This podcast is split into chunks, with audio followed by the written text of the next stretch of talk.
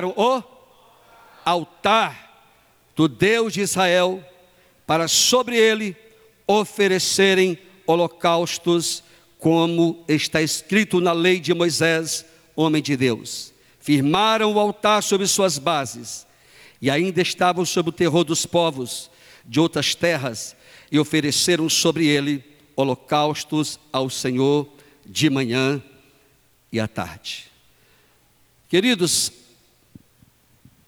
é muito importante que nós observemos na palavra de Deus os fatos, todos eles, poderíamos assim pontuar diversos, acontecem no contexto profético.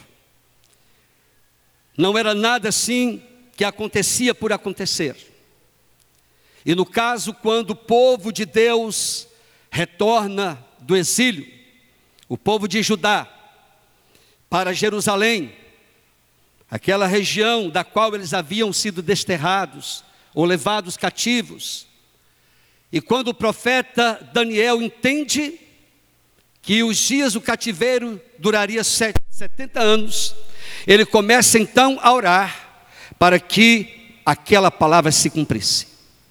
E Esas e entre outros, discerniram o tempo profético e eles tiveram o consentimento do rei para que voltassem a Jerusalém, para ali restaurar não somente a cidade, mas restaurar sim os muros.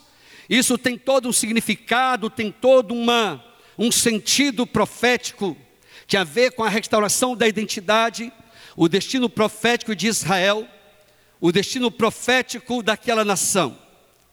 E o que nos chama a atenção, amados, que a primeira coisa que eles fazem, quando retornam e começam a construção, eles não constroem, não começam construindo os muros.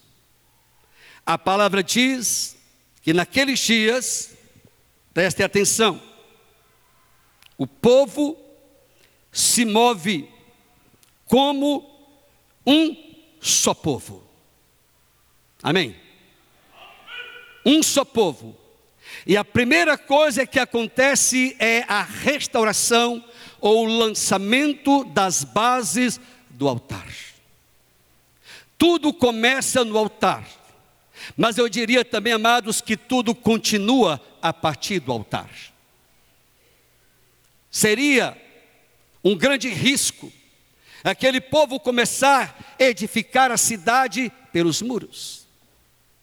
É um grande risco nós queremos construir aquilo que simplesmente, aparentemente, poderá nos proteger, ou quem sabe, dar um ar de segurança, sem que nós, primeiramente, tratemos do nosso santuário. Nós somos o santuário, nós somos o povo separado pelo Senhor consagrado para o louvor da Sua glória.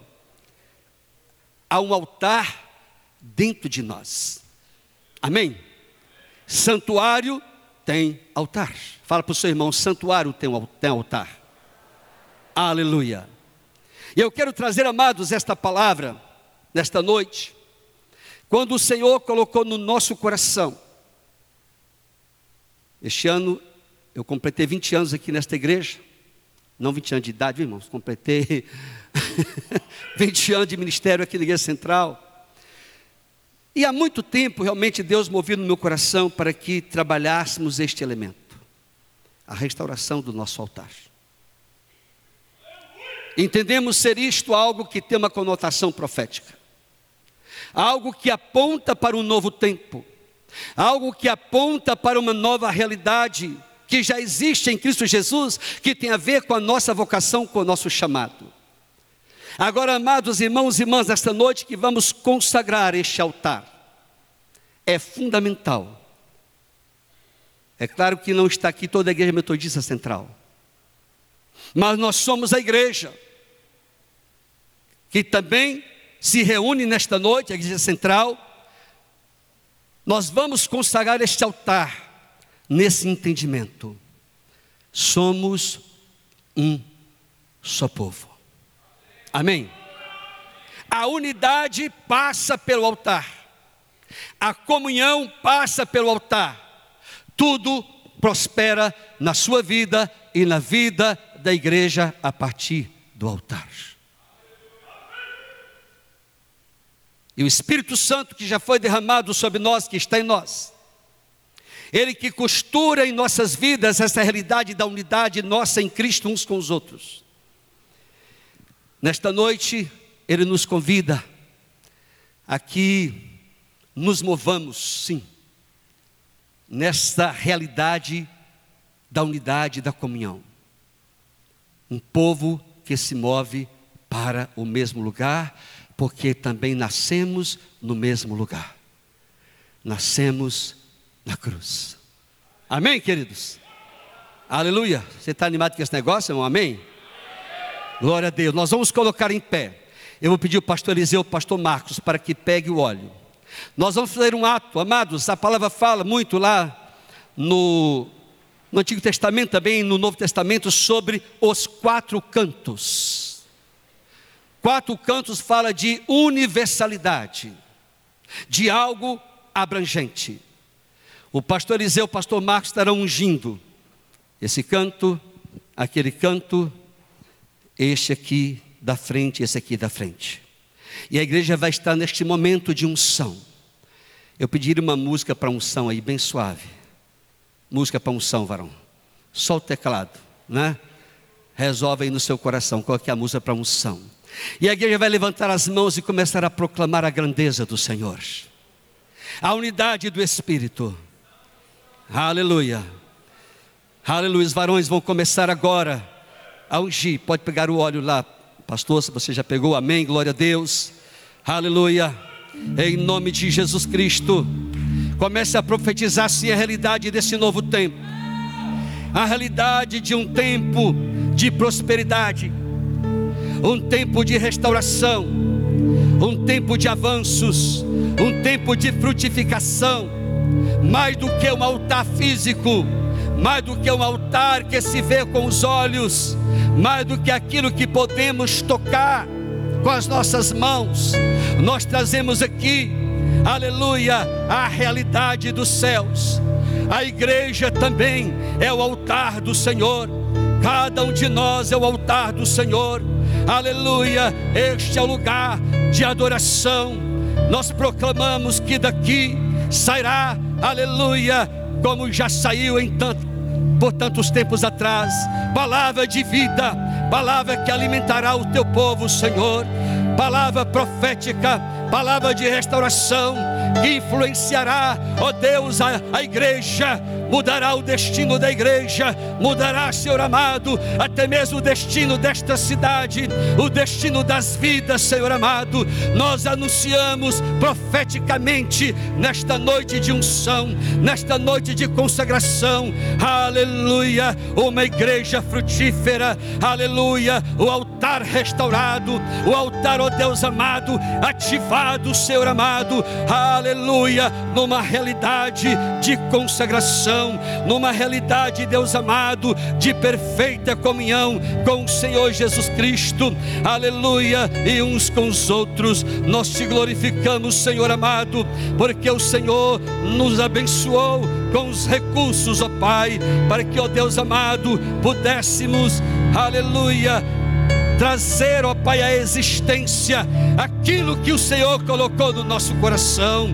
Obrigado, Deus, pelos recursos, ó Deus amado, que não faltaram pela administração da igreja, pelo concílio da igreja, por essa igreja que entendeu o tempo profético, Senhor, em nome de Jesus Cristo, nós, ó Deus, declaramos, Senhor, aleluia, que nesta unidade de entendimento, nesta unidade, Deus amado, de percepção, nós também fluiremos na unidade, Senhor amado, aleluia, da realização para a realização, Senhor, em nome de Jesus Cristo. Ao Senhor a glória, ao Senhor a honra, ao Senhor todo o louvor, e desta forma, Pai, nós dedicamos ao Senhor este altar todos os móveis que aqui estão, ó Pai querido, cada cadeira, a mesa, as tribunas, Senhor amado, aleluia. Mas nós dedicamos também as nossas vidas, ó Pai, os pastores desta igreja, Senhor, bem como todo o teu povo, em nome de Jesus, em nome de Jesus, aleluia. Glória a Deus, você pode aplaudir o Senhor. Aleluia. Louvado seja o nome do Senhor. Aleluia. Ainda em pé. Abra sua Bíblia. Na carta aos Hebreus, capítulo 13. Os versículos de 10 a 17. Hebreus 13. Versículo de 10 a 17. Aleluia. Hebreus 13, de 10 a 17. Possuímos um altar, do qual não tem direito de comer os que ministram no tabernáculo. Pois aqueles animais cujo sangue é trazido para dentro do Santo dos Santos, pelo sumo sacerdote, como oblação pelo pecado, tem o corpo queimado fora do acampamento. Por isso, foi que também Jesus, para santificar o povo, pelo seu próprio sangue, sofreu fora da porta. Saiamos, pois, a ele fora do arraial, levando o seu vitupério, ou seja, a sua humilhação, o sofrimento do seu sacrifício. Na verdade, não temos aqui cidade permanente, mas buscamos o que há de vir. Por meio de Jesus, pois, ofereçamos a Deus sempre sacrifício de louvor, que é o fruto de lábios que confessam o seu nome. Não negligencieis igualmente a prática do bem e a mútua cooperação, pois com tais sacrifícios Deus se compraz, Deus se alegra obedecei os vossos guias e sede submissos para com eles, pois velam por vossa alma, como quem deve prestar contas, para que façam isto com alegria e não gemendo, porque isto não aproveita a vós outros. Aleluia. Pode se assentar, meus irmãos e minhas irmãs. Glória a Deus. Queridos, a palavra de Deus ela é muito clara, especialmente no Novo Testamento, quando diz que todas as coisas que ocorriam, as práticas que ocorriam na antiga aliança, refiro-me mais precisamente aos diversos sacrifícios que regularmente eram apresentados ou foram apresentados no tabernáculo, depois no templo de Salomão, eles eram uma sombra daquilo que haveria de acontecer no futuro de maneira plena e perfeita. Eu quero repetir: tudo o que acontecia no Antigo Testamento, na Antiga Aliança, eram sombras daquilo que, na plenitude dos tempos, haveria de acontecer de maneira completa, de maneira perfeita. A rigor, meus irmãos e minhas irmãs, na pessoa de Jesus Cristo, todos os sacrifícios que eram apresentados na antiga aliança tiveram a sua plenitude. Tudo se encerrou tudo aconteceu de maneira completa na pessoa de Jesus. Isso quer dizer que Jesus Cristo, ele foi o sacrifício perfeito que uma única vez, conforme a carta aos Hebreus diz, uma única vez foi apresentado no altar do Senhor. O altar do Senhor foi a própria cruz. Amém? Por isso não repetimos sacrifícios, porque a obra do Senhor em todos os sentidos foi retocável. O culto não é sacrifício. Jesus Cristo, Ele fez tudo, aleluia, de maneira completa. Na cruz, Ele diz: tudo está consumado. Na cruz, Ele foi oferecido a nosso favor. Você pode dizer amém, meu irmão? Amém? E o autor da carta aos Hebreus, dentre outros objetivos, com os quais ele escreve essa epístola, ele pontua a relevância da obra de Cristo, seu sacrifício, o altar que é a própria cruz, bem como o sentido da nossa identificação com esse altar e, obviamente, com o sacrifício do Senhor Jesus Cristo. Estão comigo aí, amados? Eu preciso hoje lançar bases muito fortes. Pode ser que você não entenda muito bem esse negócio. Ok, amados?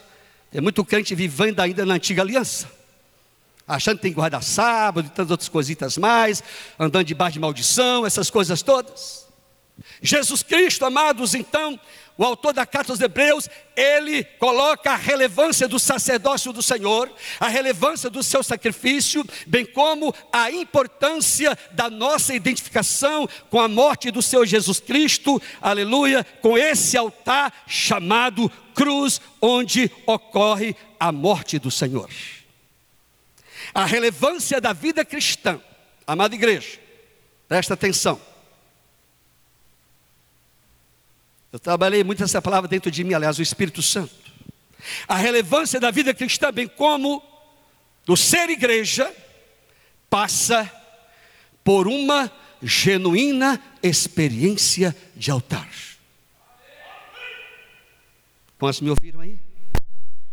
A relevância da igreja,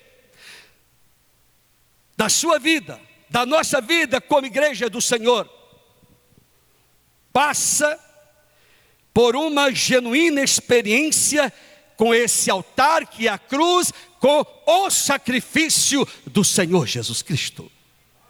Se nós não discernirmos isto, se não experimentarmos, amados, o poder desta obra, certamente ficaremos confusos. Não teremos como viver plenamente a nossa vida cristã, não teremos como viver plenamente a nossa vida como igreja. Eu quero repetir: a relevância da nossa vida como igreja, como cristãos, passa por uma genuína experiência com esse altar, com esse sacrifício do Senhor Jesus Cristo. Eu quero pontuar aqui algumas coisas, queridos e queridas, o que é exatamente, na perspectiva do texto da carta aos Hebreus que nós lemos nesta noite. O que significa para nós a identificação com esse altar que é a cruz, com o sacrifício do Senhor? A primeira coisa, a experiência do altar, no sentido desta carta, é uma experiência de comunhão. Alô? Fala comigo, a minha experiência com o altar, com a cruz de Cristo, com o sacrifício de Jesus, é uma experiência de comunhão. Aleluia. Comunhão com Jesus, no sentido de identificarmos com Ele em Sua morte. Nós estamos falando, amados, da realidade da nossa redenção. Redenção. Fomos redimidos, então a nossa comunhão com esse altar, com esse sacrifício, nos identifica sim com a realidade da morte, com a bênção da redenção que o Senhor Jesus Cristo nos trouxe. Como acontecia, meu irmão, minha irmã, com o sacrifício no dia da expiação, aqui está a minha palavra de ensino, né?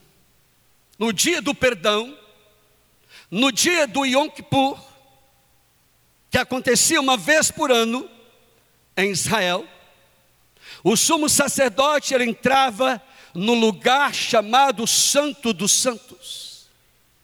E ele adentrava aquele lugar que somente ele poderia entrar uma vez por ano, ele entrava com o sangue do sacrifício. Mas acontecia algo, amados. O animal sacrificado para redimir os pecados de Israel, no dia do Yom Kippur, no dia do perdão, ele era levado para fora das portas de Jerusalém. Ele era levado por quê? Ele se tornara impuro.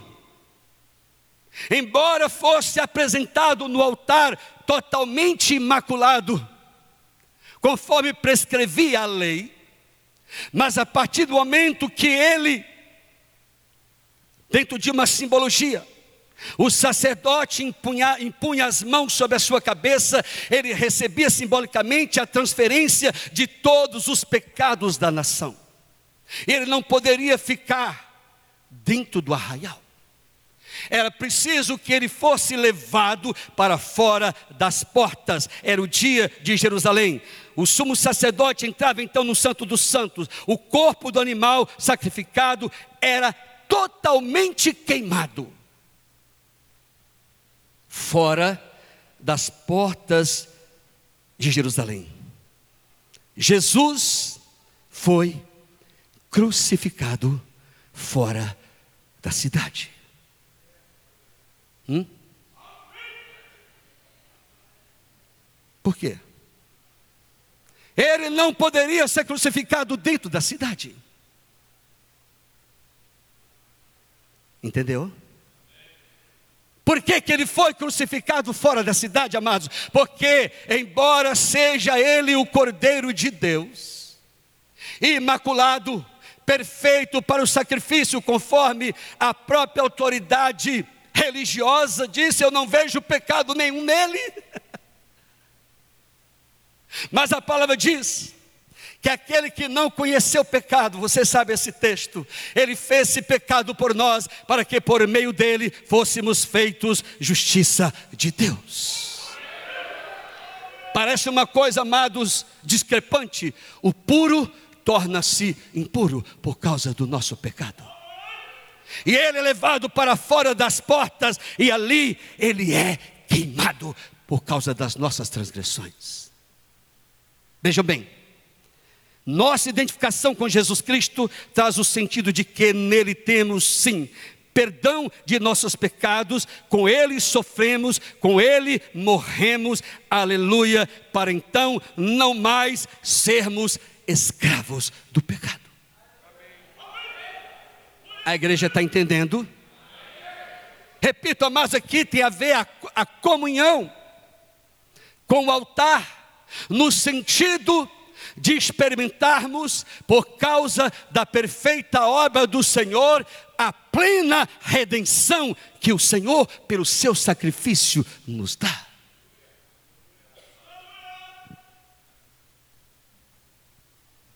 Ele nos libertou de todo o pecado. Isso produz em nós, amados, olha que bênção que é a redenção. Além de trazer sobre nós, além, além de, pelo fato de trazer sobre nós e para nós cura, libertação, transformação, amados, a redenção faz de mim, de você, homens e mulheres livres. A igreja entendeu?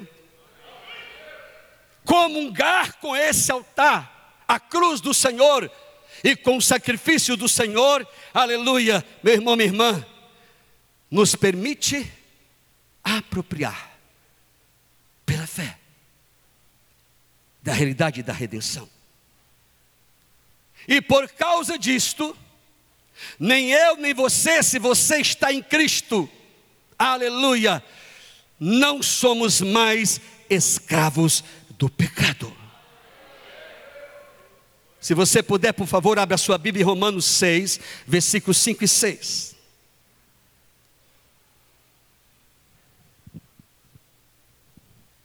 O apóstolo Paulo ele diz: Porque se fomos unidos com ele na semelhança de sua morte, certamente o seremos também na semelhança da sua ressurreição.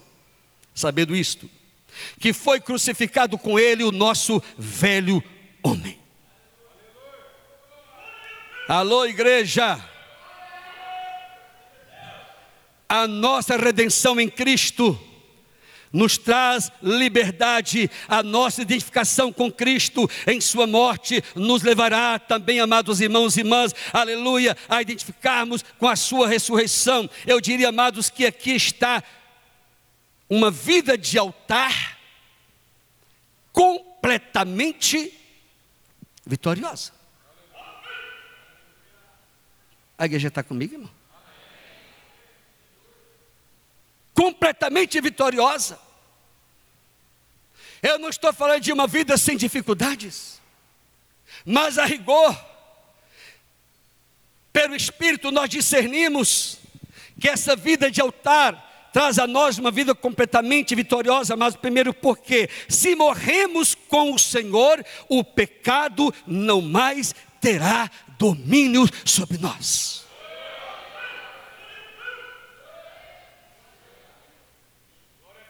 Ah, mas eu ainda tenho muita luta com o pecado. Meu querido, minha querida, olhe para a realidade do altar.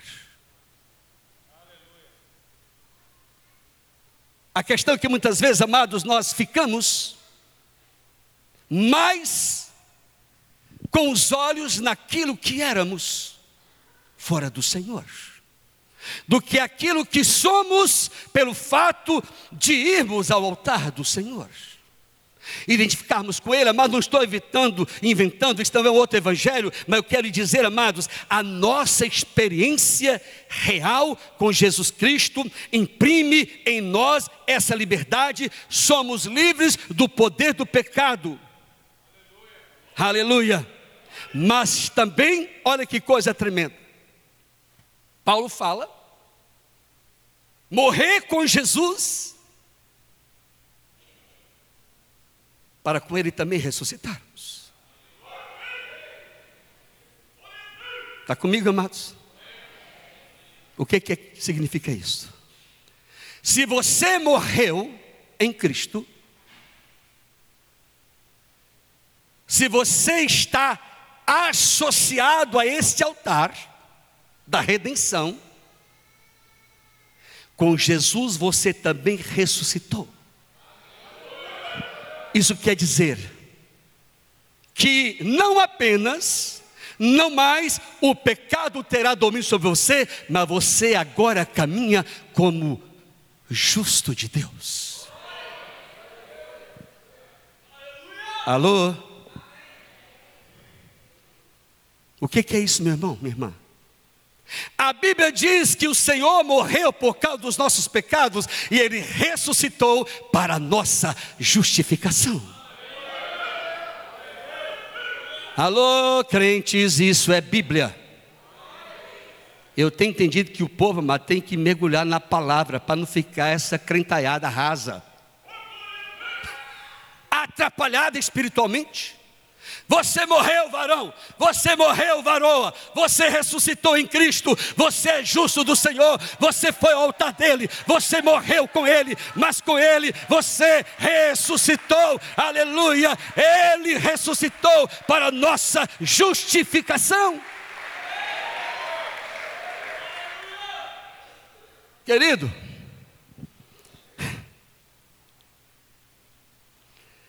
isso aqui esse negócio de altar, que é uma realidade espiritual, mas que se experimenta na nossa temporalidade, ou seja, nessa realidade terrena.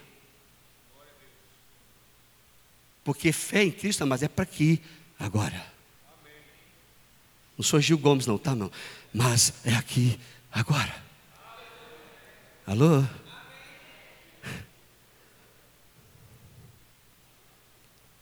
Você é justo. Caminhe como justo. Andarmos como justo quer dizer a vida dele, que é a minha justiça,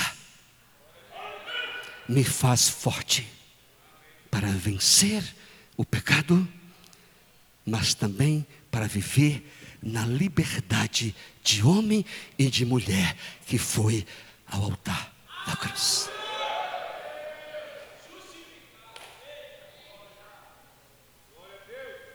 E aí, meu irmão, eu vou dizer uma coisa para vocês aqui, eu já falei isso, falo para mim mesmo. Duas coisas. Quanto mais morto eu me considerar em Cristo, mais vida dele vai operar em mim. Eu vou repetir. Quanto mais mortinho você estiver em Cristo,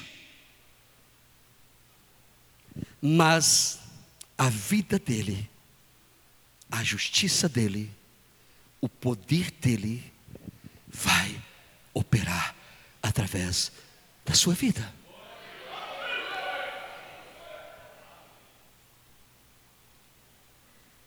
Isso quer dizer, amados, se eu estiver morto, eu vou me magoar menos.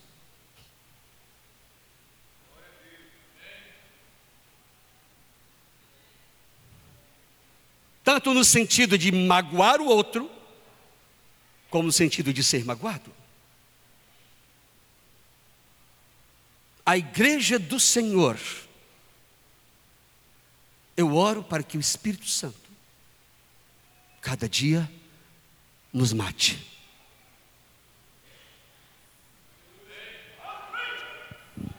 Irmão, nós somos corpo. Não temos que degladiar uns contra os outros. Ah, eu me ofendi, ou eu fui ofendido, meu irmão, minha irmã, se morrermos, aleluia, a vida se manifestará em nós, e o que vai jorrar de você, aleluia, pelo fato de você crer, a Bíblia diz que é fonte, rio de água viva, que salta para a vida eterna. Irmãos, aqui é conversa de crente, sim, no bom sentido, conversa de pastor, porque sai da Bíblia. Alô? Paulo diz para a igreja de Corinto, que era uma igreja muito chatinha, já que vocês estão tão complicados, em mim opera a morte, para que em vós opera a vida. Fala para o seu irmão aí, morra, morra todo dia para que a vida do Senhor se manifeste através de você. Amados, isso é vida de altar. Isso é viver a redenção. Glória a Deus. Irmãos, não existe igreja vitoriosa sem que parta do altar, sem que parta da cruz. Hello? Amém, querido? Segunda coisa. Altar aqui fala de uma experiência de consagração.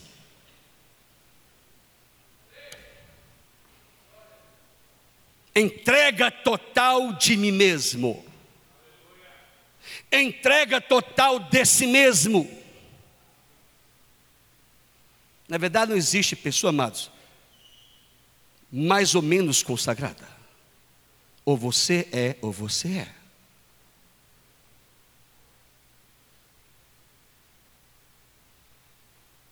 Consagração não é tanto o seu nível de santidade, mas é o quanto você se entrega.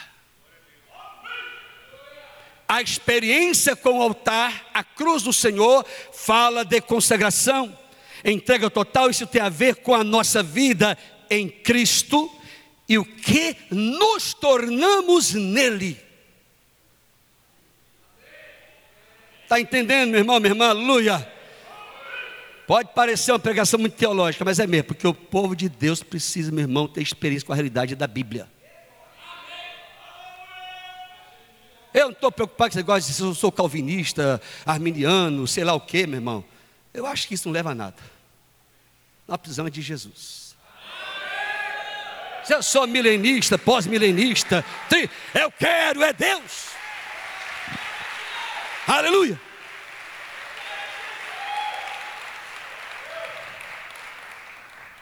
Primeiramente, mas a nossa experiência de altar, repito, na pessoa de Cristo, fala da nossa redenção, do resgate que fez, que Ele fez de todos nós, pagando o preço, fazendo de nós uma, nós pessoas livres. Ele pagou o preço, ele nos tirou do mercado da escravidão. pagou o preço.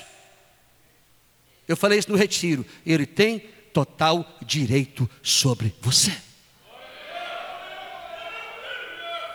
Segundo, é a nossa experiência de consagração, entrega total. Repito, meu irmão, minha irmã, o que nos tornamos na pessoa de Jesus. Por gentileza, abre Romanos capítulo 6, versículo 19, parte B. Olha só, amados. Romanos capítulo 6, versículo 19. A partir da parte B. Assim como ofereceste os vossos membros para a escravidão da impureza e da maldade, assim oferecei agora os vossos membros para servirem à justiça para santificação. Isso fala de entrega total, onde o nosso corpo todo o nosso ser se torna em Cristo um sacrifício vivo. Você passa a ser o sacrifício, varão, varoa. Aleluia, fala para o seu irmão na nova aliança: você é o sacrifício. Conhece muito bem? Romanos 12. Rogo-vos, pois, irmãos, e as irmãs também, né? pelas misericórdias de Deus, que apresenteis os vossos corpos por sacrifício vivo, santo e agradável a Deus, que é o vosso culto racional. Isso fala de mente transformada. E não vos conformeis com este século, mas transformai-vos pela renovação do vosso entendimento, para que experimenteis a boa, agradável e perfeita vontade de Deus. Amados irmãos e irmãs, isso fala de entrega total. Meu irmão, minha irmã, o sacrifício na antiga aliança ele era levado sem resistências ao altar.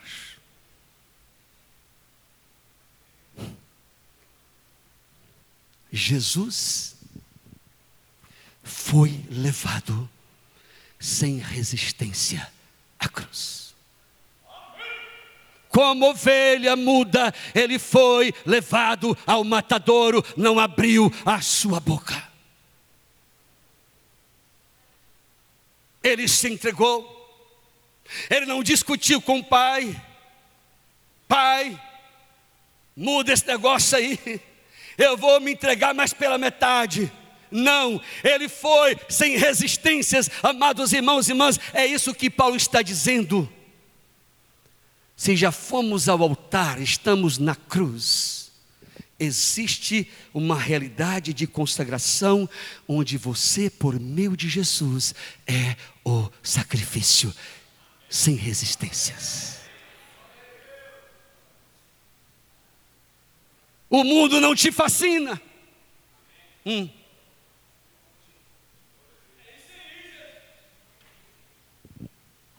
A tua agenda muda porque você é o sacrifício. Há uma entrega. Não há discussão, não há fé intelectual, mas é uma fé experimentada, meu irmão, minha irmã. Essa vida consagrada gerada no altar é uma vida de resposta ao chamado a que sirvamos como pessoas redimidas ao Senhor do reino no seu reino.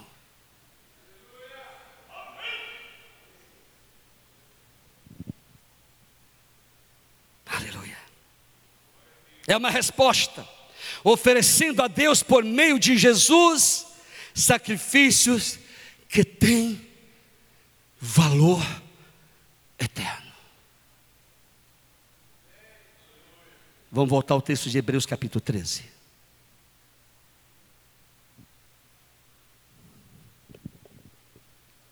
Olha só o que aqui o autor da carta diz versículos 15 e 16.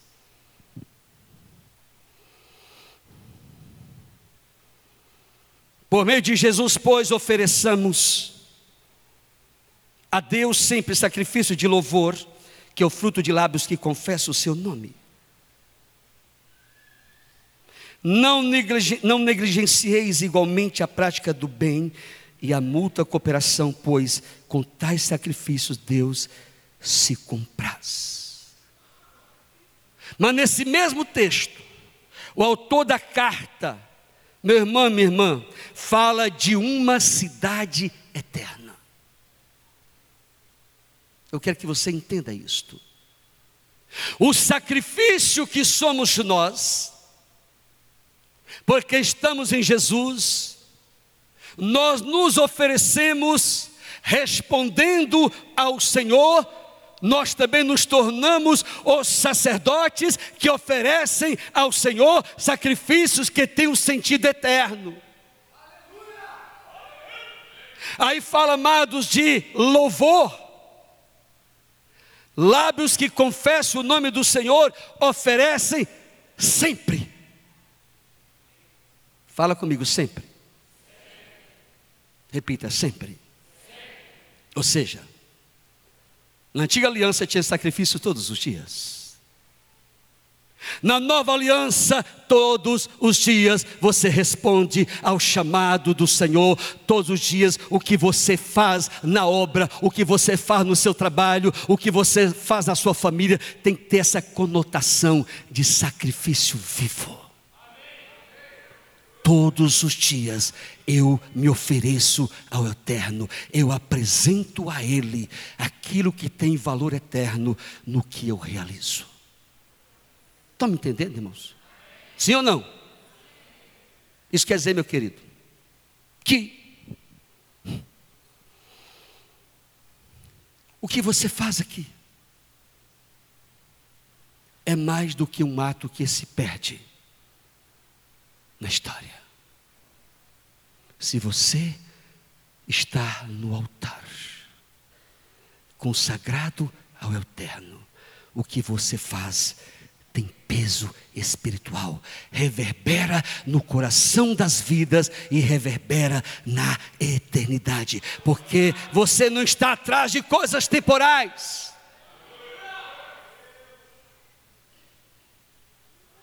Isso quer dizer, amados, que a igreja tem que ser livre. Faça você investimentos em mercado financeiro, essas coisitas, ou na sua casa, ou no ministério, tudo precisa ter esse sentido de coisas eternas. Porque você está no altar do Senhor. Alguém consagrado ao eterno, aleluia. Louvado seja o nome do Senhor, aleluia. Estão comigo, irmãos? Amém? Deixa eu dar aqui uma um saltozinho. Terceira coisa. A nossa identificação com o altar. Cruz e cruz e sacrifício, Jesus e o seu sacrifício. Morte e ressurreição. Ativa em nós o testemunho de Cristo no mundo que precisa ser mudado. Um altar que nos torna operosos e relevantes. Hum? Voltemos ao texto de Hebreus. Alô, igreja. A palavra diz que o Senhor sofre fora das portas. E que nós devemos sair ao encontro dele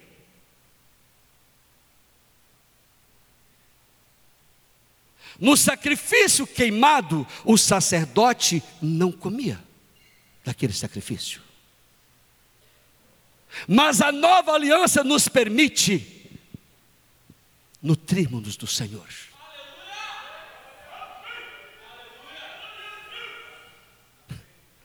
Ele sofreu fora das portas, igreja. Eu já disse por quê disto. Mas o texto diz que devemos sairmos ao encontro dele e levar sobre nós o vitupério, a humilhação, o seu sofrimento. Presta atenção, igreja. Olha só.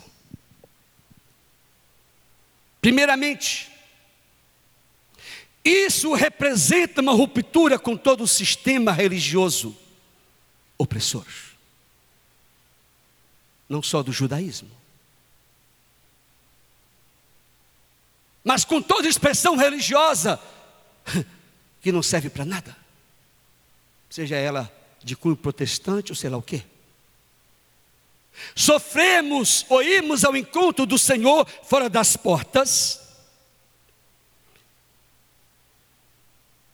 e tomar sobre nós a humilhação do Senhor, aleluia. Isso quer dizer, meu irmão, minha irmã, que nós assumimos o testemunho da cruz. Hum. Esse negócio toque seu coração, meu irmão.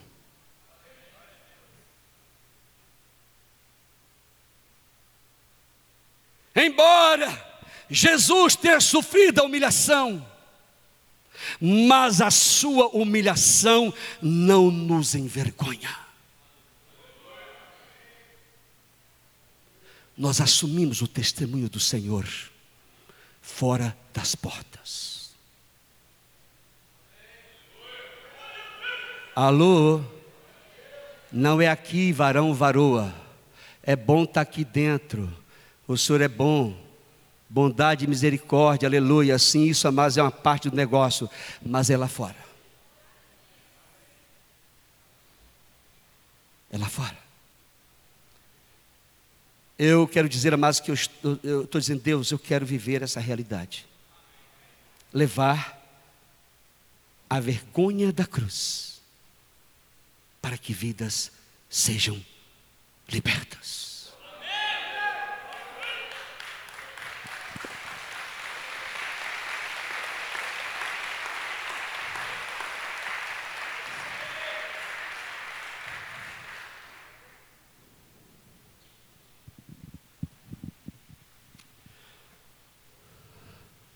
Numa certa medida, mas eu tenho sido até cobrado por mim mesmo. Porque eu ainda tenho vergonha. Não do Evangelho, mas ainda vivo isso numa medida muito pequena. Precisamos entender que é fora do arraial. É fora do nosso arraial religioso.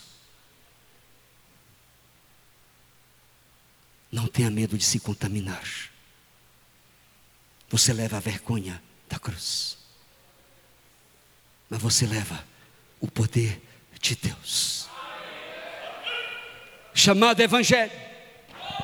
Que é, como diz Paulo, o poder de Deus para a salvação de todo aquele que crê. Fala para o seu irmão, é fora do arraial. Meu irmão, imagine só Jesus lá, braços abertos, sentindo dor, todo mundo passando e vendo. Um sacrifício visível. A igreja amada tem que ser vista. Não pela mídia mas visível pelo seu testemunho, ela assume Jesus. Ela assume a vergonha da cruz, ela assume o poder da ressurreição e ela toca as vidas, porque levamos o vitupério, a humilhação do Senhor sobre nós, e isso, amados, quer dizer, nós não nos preservaremos.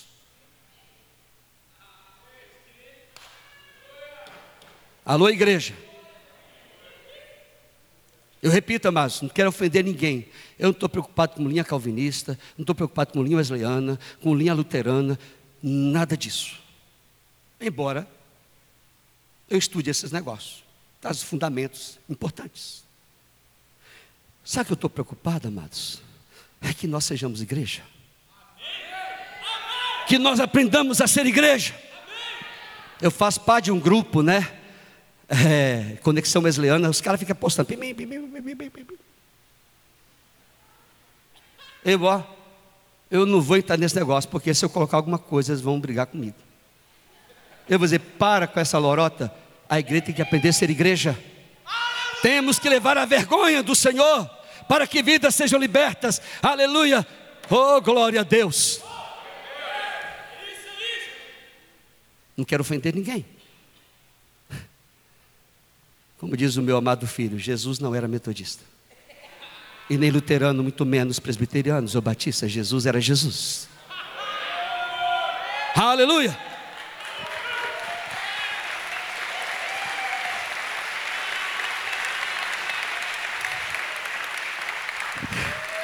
Eu vou falar uma coisa que talvez Jesus fosse pentecostal.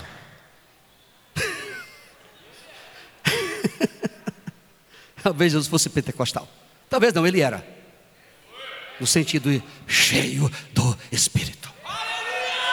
Aleluia! Aleluia! Que movia nos dons. Jesus era pentecostal. Sem ser assembleano. Sabia Jesus era pentecostal, não? Só vi só uma amenzinha aí. Nós levamos a mensagem. Eu vou contar um testemunho aqui meio antigo. Não que eu não tenha recente. Aguenta aí, queridos, por favor. Quando eu cheguei na cidade de Barão de Cocagem, 84, Barão de Cocagem não é na Bahia, pelo amor de Deus. Olha o mapa de Minas Gerais. Hum. Barão de Cocais é a região mais mineira de Minas, perto de Mariana, Ouro Preto, essas coisas assim. Cidade muito católica. Cheguei lá, meu amado, recém-convertido, é, recém não, recém-formado. Era recém-convertido, que eu tinha só seis anos de convertido. Né? Já tinha formado faculdade de teologia, seis ou sete, negócio assim. E eu fui evangelizar de casa em casa, e a galera falava assim: bom, o padre não gosta que a gente recebe os crentes. Eu falei, tá bom. Eu que estava comprometido em levar o testemunho de Cristo. Eu falei, tem problema não, você fica na janela que lá de fora eu falo de Jesus para você. E assim acontecia. Só que um dia, amados, teve uma casa que me recebeu. Falei, opa, Acho que eu já falei isso aqui um dia. Tinha lá umas mulheres, uns homens, né? Deve ser amigo, né, da família. A dona da casa me deu toda a atenção.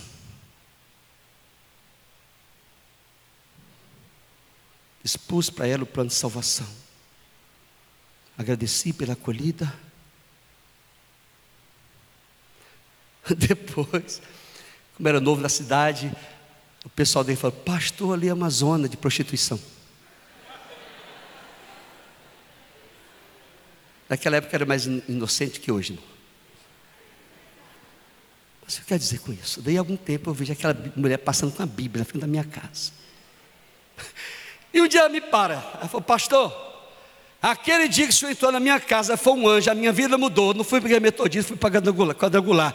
Mas o que eu quero dizer com isso? Quando nós levamos a vergonha da cruz, o vitupério, o sacrifício, a humilhação, mas como homens livres e transformados, nós tocamos quem está na zona. Seja qual for a zona, até a zona eleitoral, né, irmão?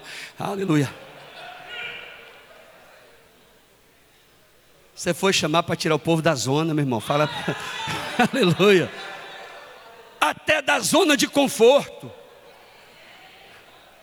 Né?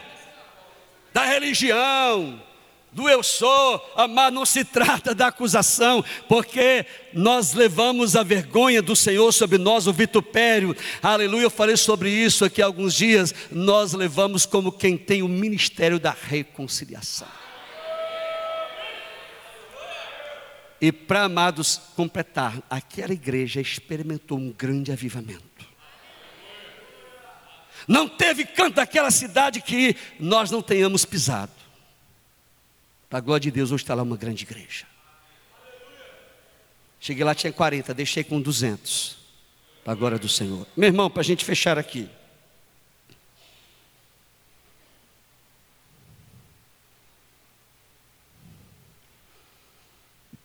A igreja do Senhor. Eu tenho dito, Senhor, eu não vou bater na noiva. Mas a nossa oração é para que o Espírito Santo nesta noite desperte mais em nós, amada igreja, o seguinte: somos a igreja do altar. O que significa isso? Igreja redimida, igreja livre, igreja consagrada, onde cada crente se oferece completamente ao Senhor para fazer aquilo que Ele quer e manda. Irmãos, isso tem a ver com obediência.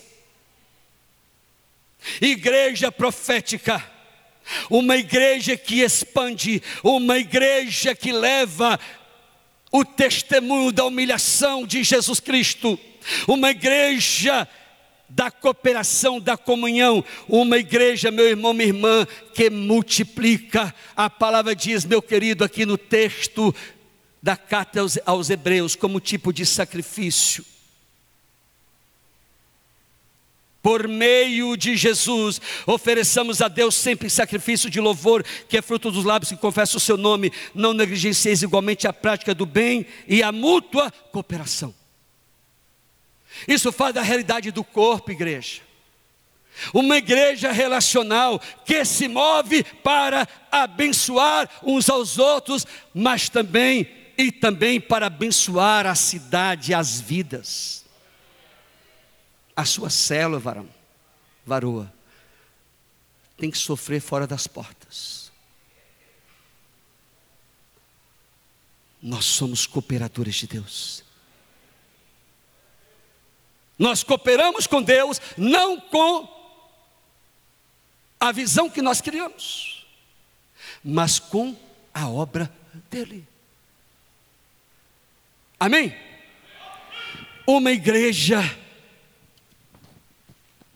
acessível. Eu quero explicar aqui um pouquinho por que, que o altar está assim. Não é capricho de pastor, não, viu, meu irmão? Isso aqui representa aquilo que nós queremos: acessibilidade. Não tem mais cerquinha. Ah, mas era mais bonito, não sei, mas nós, nós temos que escolher se é beleza ou se é significado. Hum? Esse altar representa a nossa proposta de discipulado. Igreja que acolhe, igreja que não cesseia o altar para ninguém. É a visão. É o estilo wesleyano, viu, queridos? Jesus é o centro, a santa ceia, a palavra. Uma igreja livre que não tem restrições com quem quer que seja. Seja mendigo, mendigo, homossexual, prostituta, rico, pobre, preto, branco, africano, sírio, libanês, sei lá o que, amado brasileiro, baiano, nordestino, aleluia, a igreja que acolhe.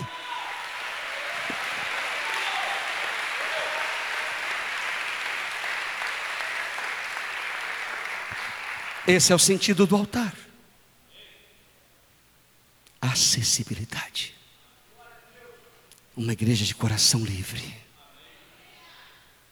Ah, queridos, não queremos ferir ninguém.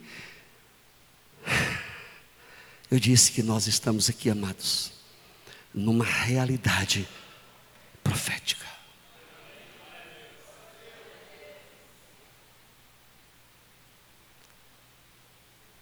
A igreja vai se colocar em pé.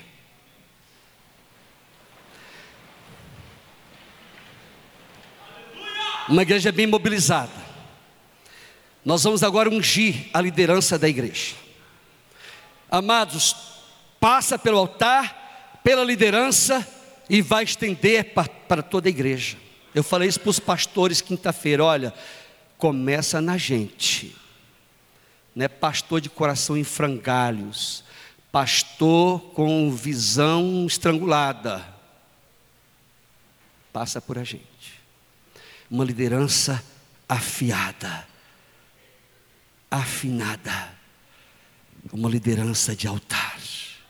Então irei ao altar de Deus, do Deus que é a minha alegria.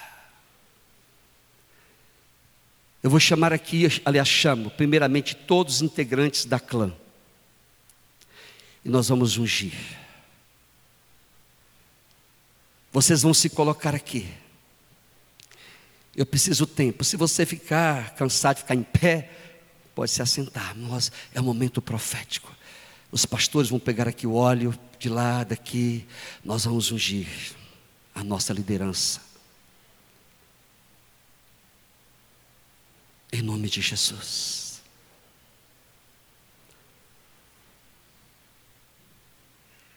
Gostaria que os pastores ungissem. Aliás, nós vamos ungir todos vocês. Estamos ungindo com azeite de oliva. Pode começar aí, varão. E a igreja esteja em oração. Por uma liderança que flui no poder do Espírito Santo. Aleluia.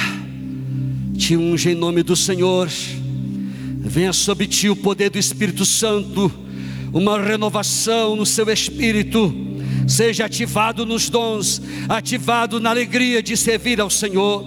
Aleluia, uma liderança frutífera, uma liderança graciosa, uma liderança cheia de altar, uma liderança, aleluia, que flui nos dons, uma liderança de amor.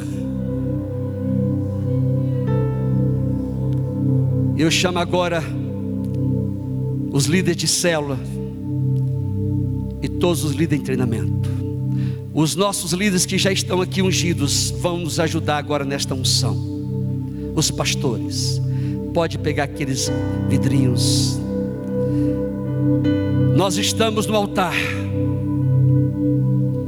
Pode fazer uma fila aí. Nós vamos multiplicar esta unção agora os discípulos, a igreja, mantenha-se nesta nesse fervor de oração. Aleluia. Para que desça sobre nós uma unção poderosa, eu pediria que todos da clã, mesmo que você também seja líder de célula, ungisse. Em nome de Jesus, nós estamos aqui multiplicando esta unção, transferindo esta unção Embora saibamos que sobre todos, sim, o Espírito Santo de Deus está. Oh, aleluia. Glória a Deus. Santo é o Senhor. Bendito seja o teu nome, Jesus. Você que já foi ungido vai voltar ao seu lugar glorificando o nome do Senhor. E a igreja abre a boca e vai glorificando o nome do Todo-Poderoso, exaltando o nome do Todo-Poderoso, bendizendo o nome do Todo-Poderoso. Uma igreja de altar, discípulos de altar, liderança de altar líderes redimidos, líderes consagrados, líderes cheios do Espírito Santo de Deus, líderes renovados, aleluia. Oh, será sobre ti o Espírito Santo. E o poder do Altíssimo te envolverá descerá sobre ti o Espírito Santo, e o poder do Altíssimo te envolverá. Tua alma viverá, tua alma viverá, teu espírito renovará. E no teu corpo tudo novo se fará alma viverá, teu espírito renovará, e no teu corpo tudo novo se fará. Descerá, você que trouxe a sua ficha, vai trazer agora ao altar do Senhor. Descerá sobre ti o Espírito Santo. A igreja sabe, e o poder do Altíssimo te envolverá. descerá sobre ti o Espírito Santo e o poder do Altíssimo, e o poder do Altíssimo te envolverá. Tua alma viverá, teu espírito renovará, e no teu corpo tudo novo se fará. Tua alma viverá, teu espírito renovará, e no teu corpo tudo novo se fará, e chorarás, e chorarás, e saltarás, e saltarás de alegria, vê Espírito Vem Espírito Santo me guiar. Levante suas mãos. Vem Espírito Santo batizar. Vem Espírito Santo renovar. Vento do Espírito. Vento do Espírito.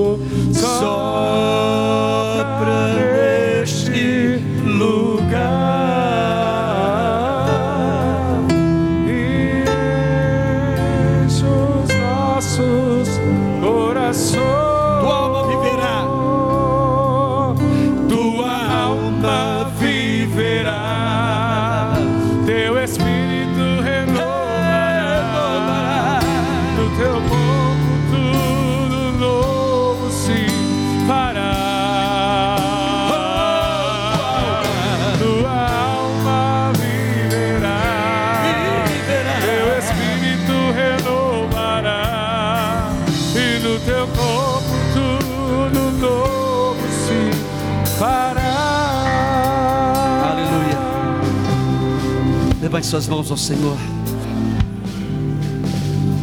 Te damos graças, Senhor amado, por tua igreja, a tua noiva, pelos dons, ó Deus, repartidos, a provisão do Senhor no corpo, os dons de Cristo, homens e mulheres dados à igreja para edificação, para instrução, para o crescimento, para o aperfeiçoamento, pelos dons do Espírito, aleluia, dados para edificação do corpo. Deus, nós aqui como igreja, consagramos-nos ao Senhor e declaramos que nos moveremos, ó Pai. Deus amado, fora das portas, levando a vergonha, levando a humilhação, levando o testemunho. Profeticamente declaramos uma igreja, Pai, cooperadora, ó Deus amado, uma igreja viva, uma igreja, aleluia, multiplicadora, Senhor, em nome de Jesus, que não fique nenhum, nenhum, ó Deus amado, sem ser, ó Pai, cheio do Teu Espírito Santo. Nós declaramos vida cheia do Espírito, vida cheia do Espírito, vida cheia do Espírito Santo. Meu Deus, ative em nós, ative em nós o que já temos em Cristo no Espírito. Que não falte, Deus amado, graça nesta igreja. Não falte, Deus, os dons. Não falte, Senhor, a comunhão, o cuidado, a disposição para servir. Bendito seja o teu nome, Senhor. Que a graça maravilhosa do Senhor Jesus Cristo o amor bendito do nosso Deus, a unção poderosa do Espírito Santo, seja conosco, sobre a igreja do Senhor neste lugar, nesta cidade, em todo o mundo, Senhor. Amém, amém.